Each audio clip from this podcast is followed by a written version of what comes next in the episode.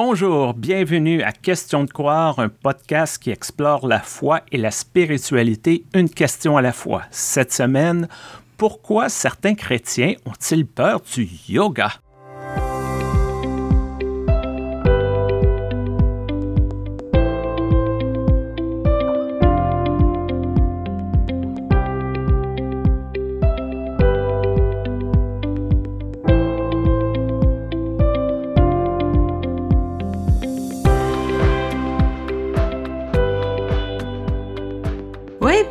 Bonjour Stéphane, bonjour nos auditrices et auditeurs et personnes euh, non binaires.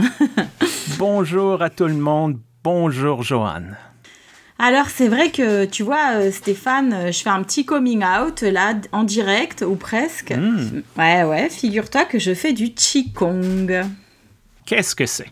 Ah, le Qigong, c'est un machin d'étirement. Un truc, moi je dirais un, truc d'étirement euh, qui nous vient de quelque part en Chine et qui est adoré par les gens de plus de 70 ans. Parce que bon, bah, dans mon cours, il n'y a que des personnes de plus de 70 ans.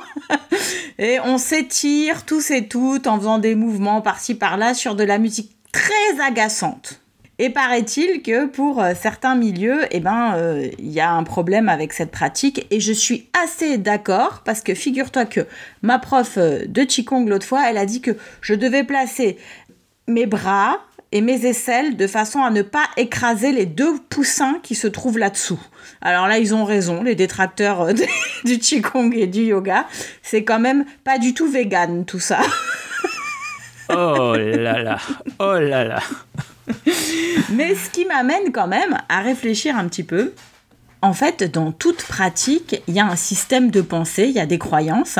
Et moi, je suis assez dubitative aussi des fois sur certains discours que j'entends dans mon cours de Qigong. Alors, je me dis, bon, ben finalement, ce qui est important, c'est de pouvoir en discuter. Et, et, toi, du coup, quelle est ton expérience avec euh, le yoga, le Qigong, toutes ces, comment, ces gymnastiques douces? Personnellement, je ne suis pas un adepte. Oh. Je n'ai jamais. Eh non. Peut-être un jour, j'ai pas encore 70 ans, peut-être un jour. Oui, ah, puis alors attention à tes poussins. Attention à tes poussins. oui, j'y ferai attention. C'est une drôle de relation parce que, tiens, je vais te conter une anecdote. C'est à mon tour euh, aujourd'hui. Hmm je fais des vidéos sur TikTok et quelqu'un m'a posé la question qu'est-ce que les chrétiens doivent penser du yoga? Et moi, euh, ce n'était pas nécessairement sur mon radar qu'il y avait un problème. Alors j'ai dit, bon, oui, c'est bon, ça peut améliorer la santé. Je parlais de méditation, c'est quand même une pratique très ancienne pour le christianisme. Hmm. Et j'ai dit, c'est peut-être une manière de s'ouvrir d'une manière différente à Dieu. Et tu peux pas savoir l'avalanche de commentaires que j'ai reçus pour cette courte vidéo d'à peine 30 secondes. On m'a traité d'antichrist. Wow. De promouvoir des pratiques satanistes, d'idolâtrie. Ça a été une surprise pour moi et j'ai dû aller lire ou m'enseigner, me dire, mais d'où vient ce problème, cette réaction épidermique, cette peur d'une pratique quand même euh, assez douce. Mais c'est clair que moi, je viens d'un milieu, un milieu plutôt de gauche et progressiste, où on m'a toujours élevé avec euh, avec une super grande tolérance envers tout ce qui est de l'ordre de la médecine un peu euh, qu'on estime non allopathique, quoi, c'est-à-dire euh, la médecine douce, les huiles essentielles, les étirements. Bref, moi je viens d'un milieu qui est naturellement curieux ces choses-là et qui a pas d'idées euh, trop doctrinales là-dessus. Et puis c'est vrai qu'en cheminant pendant mes études de théologie, en allant m'intéresser à d'autres églises, en faisant des, des camps de jeunes aussi, là j'ai découvert un truc fou. Figure-toi que Satan lui-même fait du yoga. Ah Ok. Ah ouais Ouais, non, non. Euh, tu...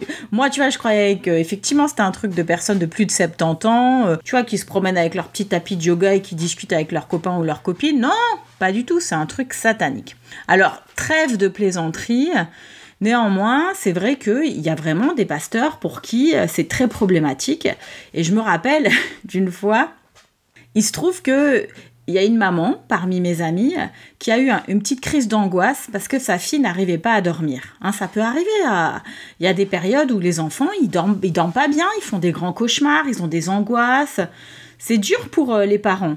Et euh, un peu spontanément, je sais pas trop pourquoi, elle a créé un groupe WhatsApp, elle m'a mise dedans et elle a mis un pasteur un collègue parisien très connu pour une ligne doctrinale euh, certaine, enfin pas la même que moi en tout cas. Et elle a dit, est-ce que vous pourriez me, dire comment, faire pour, accompagner mon enfant? Alors euh, chacun y allait de son petit truc, tu lui chantes un cantique, tu lui lis un passage de la Bible, tu pries avec elle, et puis moi, bah complètement innocemment, j'ai dit ah bah sinon moi avant de me coucher avec les enfants, je fais le yoga des animaux. Et le yoga des mhm. animaux, c'est un truc juste rigolo, tu imites des animaux. Ah, tu fais l'éléphant, tu fais euh, tu fais le léopard, euh, tu fais la girafe, tu étires ton cou. C'est une façon de, faire des étirements avant de se coucher. Oh Stéphane, tu peux pas savoir, j'avais fait rentrer vraiment euh, quelque chose de contraire à l'évangile dans ce foyer d'après le pasteur. Et euh, ça pouvait possiblement créer des liens avec l'enfer. Je suis fasciné de ces liens qui sont faits, peut-être parce que la pratique du yoga est associé à l'hindouisme, une religion polythéiste.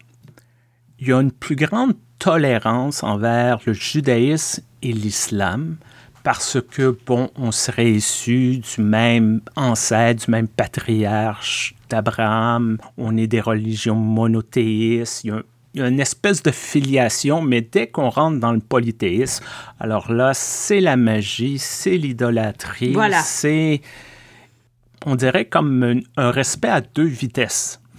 Pour les autres religions, vous êtes monothéiste, bon, ça va, polythéiste, alors là, vous êtes des païens, vous brûlez en enfer, c'est tout et n'importe quoi. Je trouve qu'il y, y, a un peu une hypocrisie là-dedans.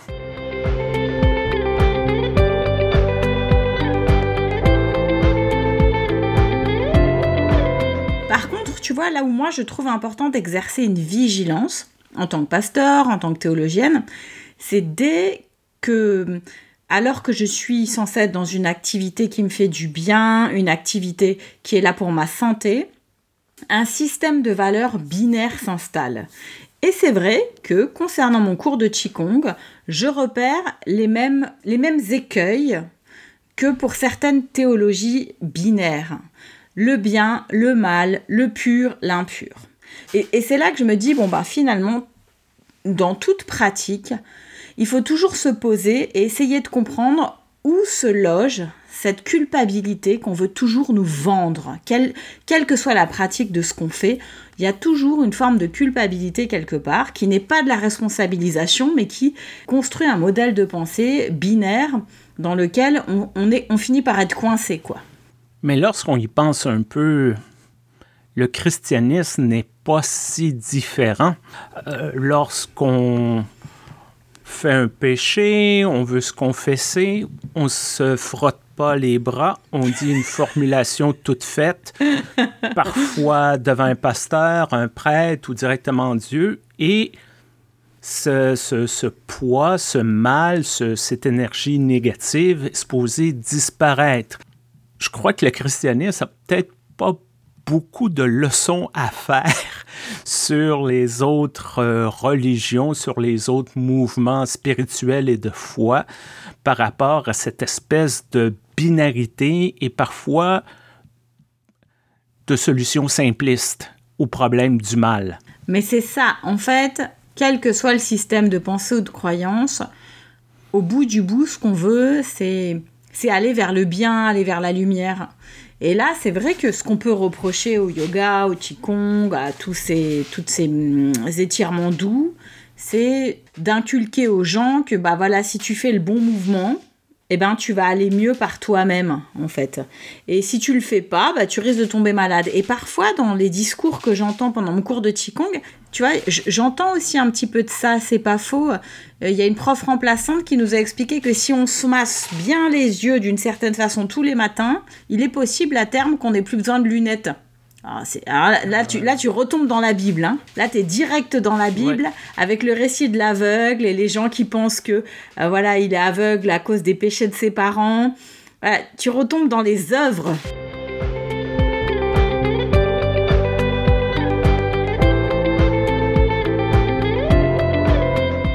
Un autre argument que j'ai entendu est associé à la première lettre aux Corinthiens, chapitre 6, de prendre garde de ce que l'on fait si cela est une occasion de chute pour les faibles. Bon, ici on parlait de manger de la nourriture sacrifiée aux idoles, mais le lien est fait si vous faites du yoga ou des pratiques de ce genre, vous peut-être être capable de discerner ce qui est bien, ce qui est mal, ce qu'il faut prendre, ce qu'il faut laisser aller, mais peut-être que les autres d'entre vous qui sont plus faibles vont tomber. Il y a une espèce de paternalisme, je dirais, de nous allons dire aux gens quoi faire parce qu'ils ou elles ou elles ne sont pas capables de penser par soi-même. Et c'est vrai qu'à ce niveau-là, je trouve plus intéressant, comme le dit un petit peu là, ça aussi c'est un peu paternaliste, mais tu sais, quand c'est ce qu'on se disait souvent dans les milieux missionnaires que je fréquentais, où apprends, où tu donnes aux gens un poisson, où tu leur enseignes à pêcher, quoi. C'est vrai que c'est. Et là, l'idée, c'est pas de dire aux gens arrêtez le yoga, arrêtez le qigong, la preuve, moi j'en fais, puis je veux continuer à en faire, mais.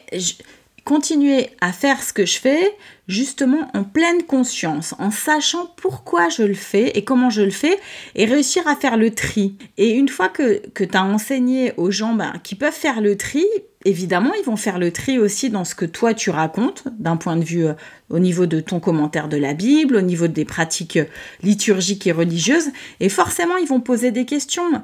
Mais ça, c'est vraiment très important que chaque personne puisse se sentir capacité empouvoirée de d'interroger les choses, que ce soit le qigong, le yoga ou quand ils vont à l'église. C'est hyper important. Parfois, je me demande si cette attitude, ce paternalisme-là, est dû au fait que, en Amérique du Nord, c'est surtout des femmes qui pratiquent hmm. le yoga. Je me demande si c'était des hommes, est-ce qu'on aurait le même discours? Est-ce qu'on prend pour acquis que les gens ne sont pas capables de faire, comme tu dis, le ménage dans tout ce qu'ils reçoivent, tout ce qu'elles reçoivent, hmm. parce que c'est des femmes et j'ai remarqué que le clergé qui critique, c'est des hommes. Ça, c'est une bonne remarque que tu fais et je te remercie euh, ouais, de la soulever.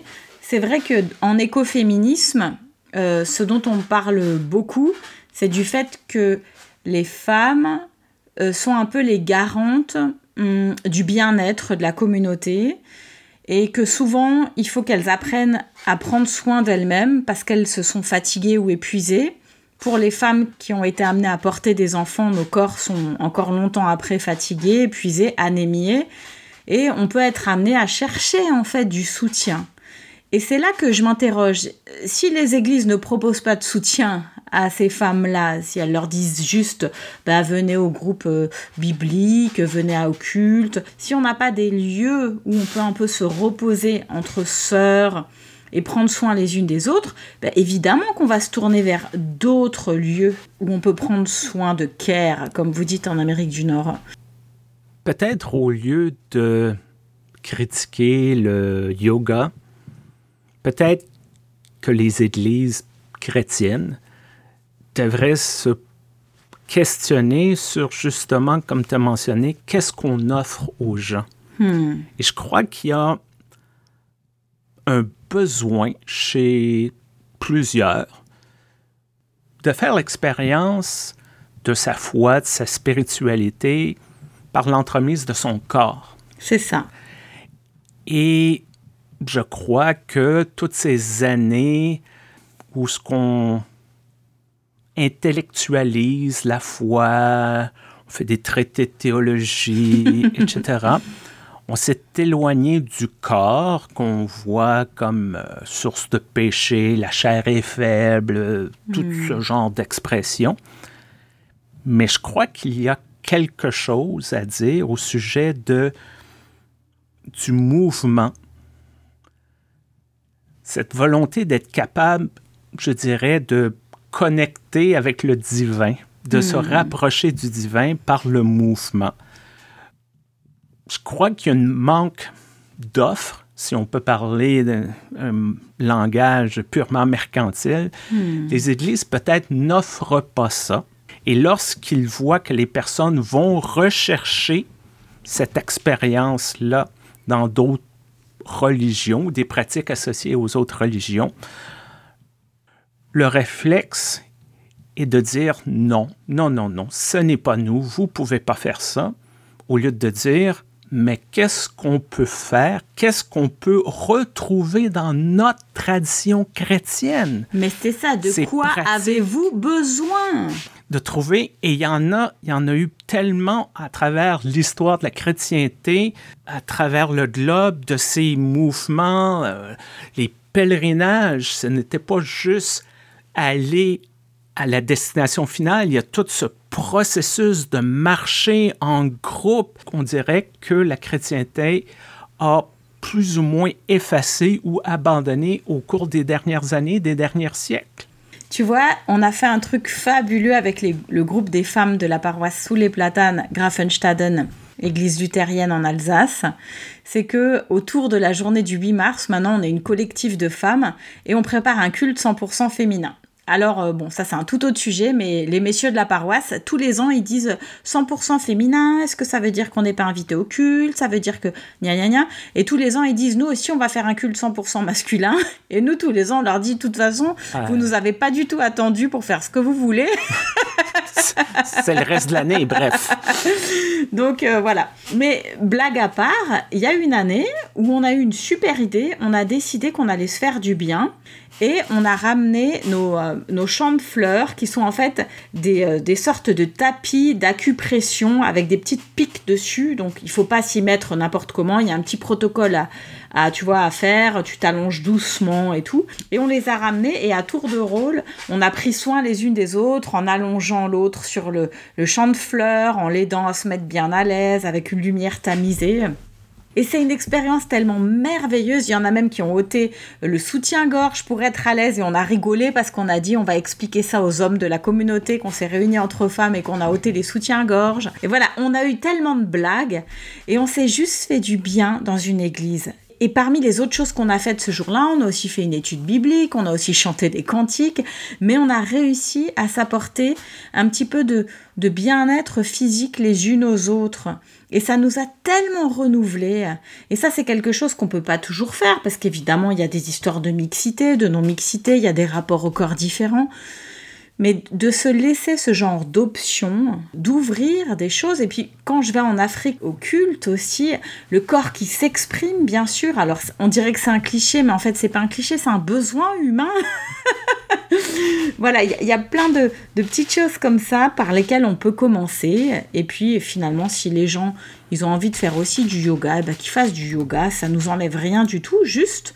Et là, j'y tiens vraiment avec le même es- esprit critique que tout, parce que dans la Bible, c'est écrit, quoi, hein, que euh, tout est permis, mais tout n'est pas nécessaire. Et c'est vrai, on n'est pas obligé de croire qu'on a de, de l'énergie impure. Finalement, c'est une certaine dévalorisation, je trouve, de la créature merveilleuse que nous sommes. On n'a pas d'énergie impure en nous, c'est pas vrai. On est entièrement créé par Dieu, on est une créature merveilleuse et, ma théologie inclusive, et c'est la tienne aussi, progressiste, fait que je peux pas adhérer à certains discours. Mais le tri se fait partout, dans l'église, hors de l'église. Et il ne s'agit pas de, penser que parce que c'est fait à l'église, c'est pur, parce que c'est fait ailleurs, c'est impur, quoi.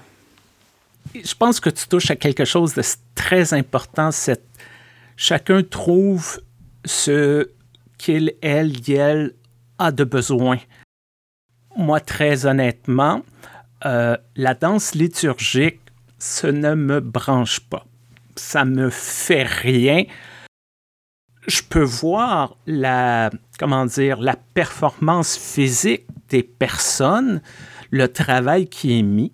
Je me souviens lorsque j'étais interne, avant de devenir officiellement pasteur, Hmm. il y avait un groupe qui avait fait une danse liturgique un dimanche. Moi, j'étais responsable de la musique et je me suis dit, bon, je vais me cacher la face, comme ça, on verra pas que.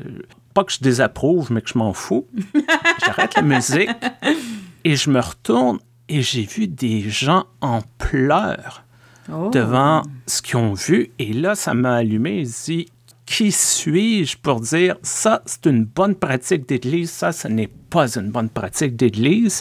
Il y a eu un moment qui a vraiment touché certaines personnes qui peut-être a été un moment de foi intense.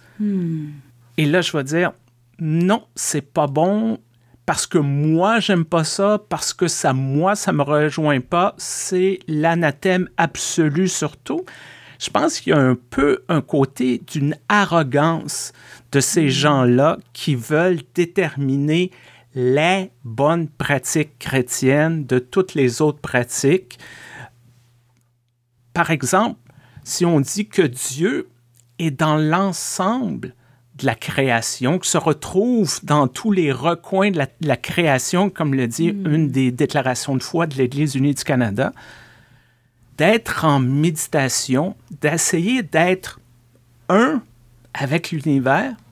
Est-ce qu'on essaie d'être un avec Dieu? Est-ce qu'on essaie de se de rejoindre ce Dieu qui se trouve dans tout ce qui est animé, inanimé?